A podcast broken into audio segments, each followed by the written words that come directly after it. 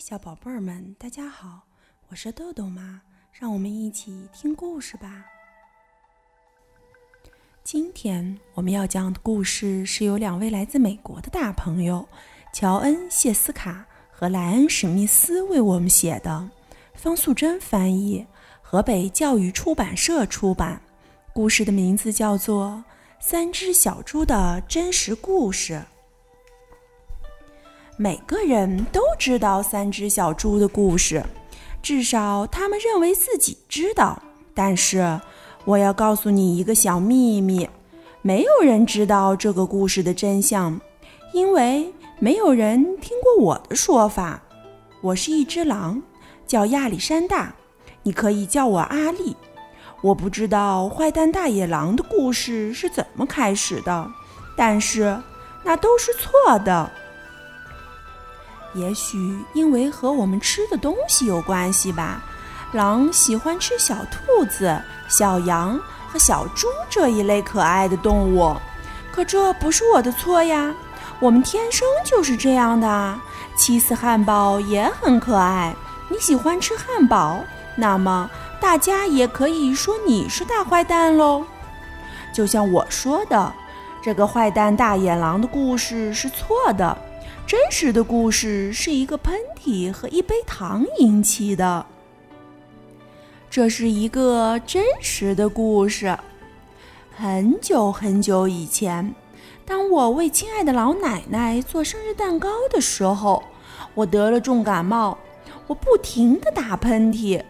不巧的是，我的糖用完了，于是我出门去向邻居借一杯糖。这个邻居是一只猪，而且不是很聪明的猪。他用稻草盖了一幢房子，你相信吗？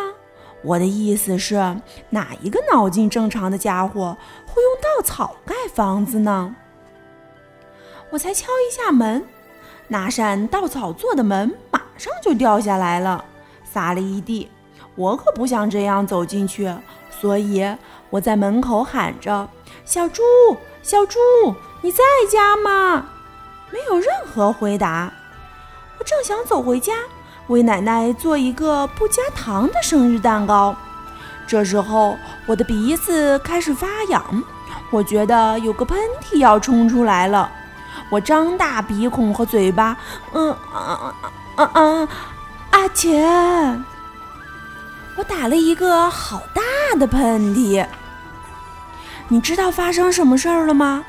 那幢草房子居然全倒了，草堆的正中央躺着一只小猪，它死了。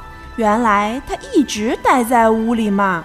对于狼来说，如果放弃草堆里这块上好的猪肉，那是很丢脸的事儿。所以我把它吃掉了，就当做那是一个好大的气死汉堡。我觉得舒服多了。但是我还是缺少一杯糖，所以我走到另一个邻居的家。这个邻居是第一只小猪的弟弟，他比较聪明一点，但是也没有聪明多少，所以他用树枝盖房子。我按了一下门铃，没有回答。我喊着：“猪先生，猪先生，你在家吗？”他大吼：“走开！”你这只狼，你不能进来！我正在刮胡子。当我觉得又一个喷嚏要冲出来了，我紧紧地抓着门板，我的鼻子好痒。嗯嗯哼，我试着要把嘴巴捂起来，但是我又打了一个好大的喷嚏。你一定不相信，这家伙的房子跟他哥哥的一样，全倒了。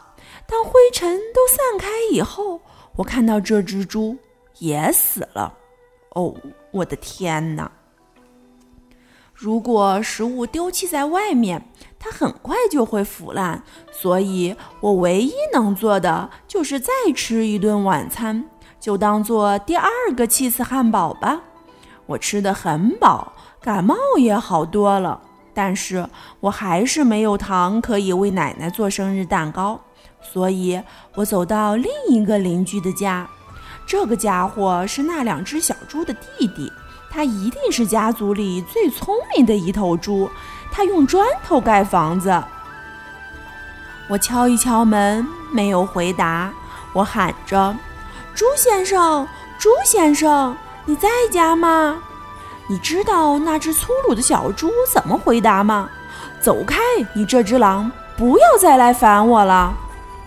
他真的太没有礼貌了。也许他有一大袋糖，却不肯给我一小杯，让我为奶奶做生日蛋糕。哼，真是一头猪！我正想要离开，打算回去做一张生日卡片，不做生日蛋糕了。这时候，我的感冒又发作了，我的鼻子好痒，我又打了一个大喷嚏。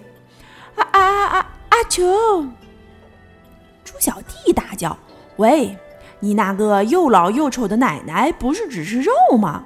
吃什么蛋糕？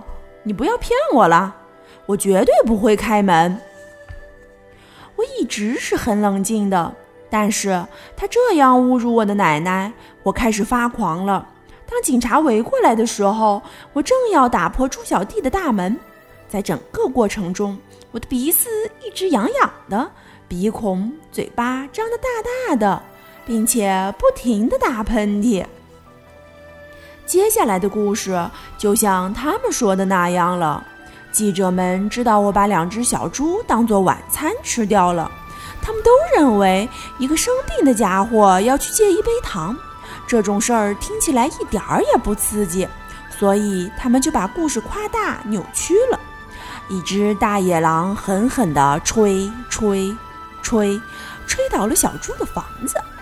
从此以后，他们就认定了我是坏蛋大野狼。喏。真实的故事就是这样，我被冤枉了。也许，也许你可以借我一杯糖。好了，今天的故事就讲到这儿吧，小朋友们别忘了让爸爸妈妈关注我们哦。一本一景一世界，拜拜。